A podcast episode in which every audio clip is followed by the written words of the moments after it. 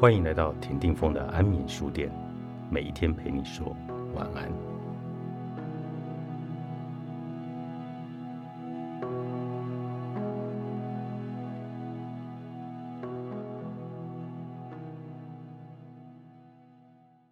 一生都在和时间赛跑的我们，到底如何才能有效运用和管理时间呢？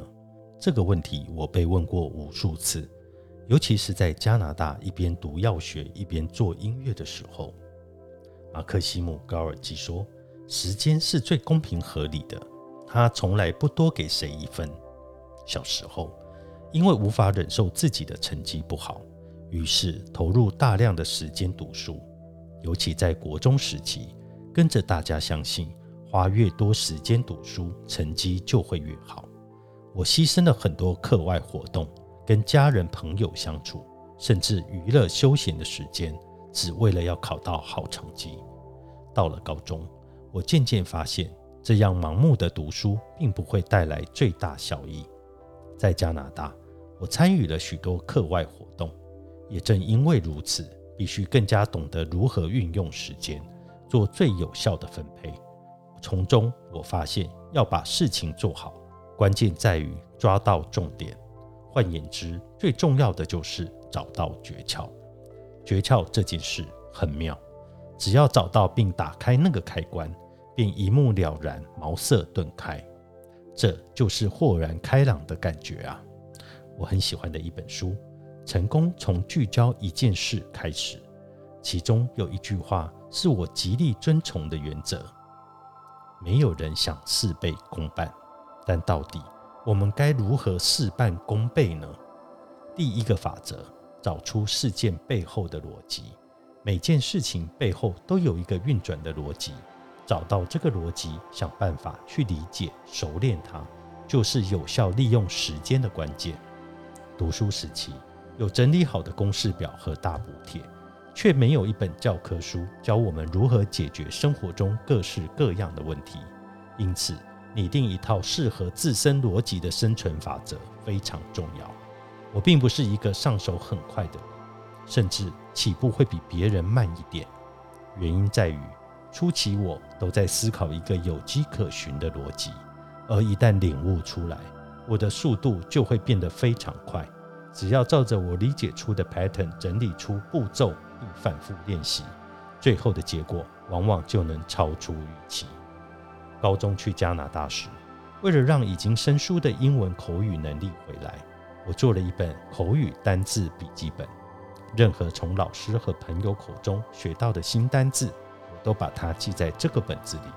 碰到听不懂的俗语，我也不羞于问同学，一定记录下来。每天一回到家，我会翻开本子，重新回忆每个单字的用法，努力的背下来。此外，我也会督促自己在写作或口语上运用新单字，现学现卖，因为我发现这样可以加强记忆。换言之，我学英文单字的逻辑就是不怕麻烦的记录，立刻复习，随时运用，而且这个程序需要不停的反复练习。果真，一个月之后，我就不再需要那本累积厚厚的笔记本了，因为我已经重新回到原来的轨道，能用英文流畅的表达了。第二个法则是，你要善用自身的优势，这需要不断的尝试，才有办法更认识自己。然而，一旦知道自己长处在哪里，它就会成为你最强的秘密武器。第三个法则是专注再专注。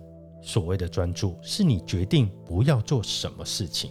我的好朋友们都知道，只要牵扯到读书和工作，我就会变成一个孤僻的怪咖。大学时，前晚才和朋友去 party，隔天就会看到我在图书馆，而且一定是坐在最安静的读书区，一个人在读书。考试当天去学校的路上，就算当时跟 L 在一起。也会自己坐在公车角落，专心复习背诵考试重点。如果提早到学校，还会上楼到没有人的教室，自己坐在那里专心复习。大学的最后两年，我找到一个读书秘境——住家社区的 Clubhouse，它算是我当时的第二个家了吧。如果问社区邻居们对 Clubhouse 的印象，除了取信件、健身，印象最深刻的大概就是会经常看见一位大学生独自坐在 Clubhouse 的餐厅吧台，不是喝酒，而是读书。这里就是我读书的秘密基地，安静又安全。想要专心，就必须安静。环境安静，就能帮助心静下来，进而使自己挪除那些会分心的杂事或杂念。